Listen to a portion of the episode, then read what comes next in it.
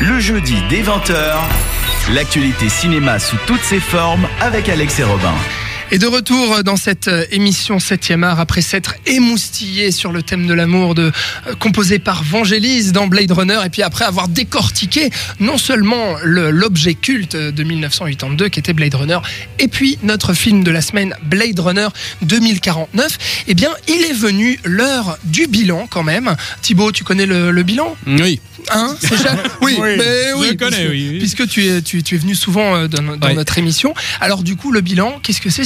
Sur le film de la semaine, un petit avis succinct ainsi qu'une note sur 5. Thibaut Ducret. Alors, je trouve que c'était une très mauvaise idée dès le départ de faire une suite, mais bon, ça a été décidé, pourquoi pas? Et au final, euh, c'est très très très très beau, mais c'est très très très très très très long. Ça n'apporte pas grand chose au final, et euh, là où ça pourrait innover, malheureusement, ça ne développe pas suffisamment.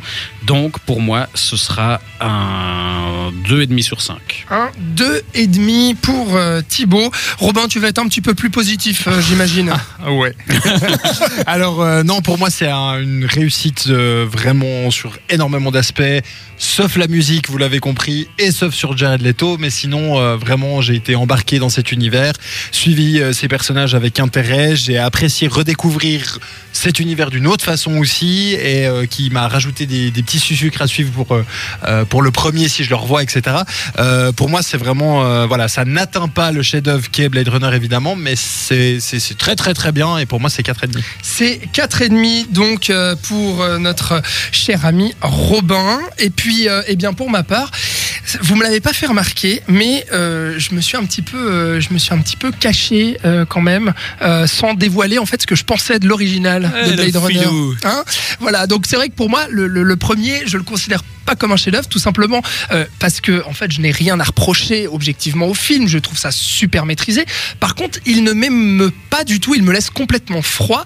Euh, c'est toute la différence avec ce nouveau Blade Runner, euh, où justement là, je suis totalement ému par les personnages, notamment le personnage vieux de Descartes par Harrison Ford, et puis le nouveau personnage du répliquant K, incarné par Ryan Gosling, que je trouve superbe. Et puis bien sûr, on l'a dit, visuellement, c'est époustouflant. Et moi, j'ai été hypnotisé pendant le film, pendant les 2h45. J'ai pas décroché ma rétine, j'ai été hypnotisé, happé dans l'univers qu'a peint Denis Villeneuve.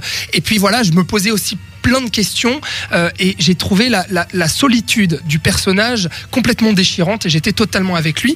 Donc moi, je vais mettre un, un 4 sur 5, voilà, pour Blade Runner. Un 4, euh, on va faire le calcul, un 4, un 4,5 et un 2,5, ce qui nous fait une moyenne de 3,66 périodiques sur 5, ce qui est plutôt bien. On vous conseille, bien entendu, avec une telle moyenne, d'aller voir Blade Runner. Désolé Thibaut.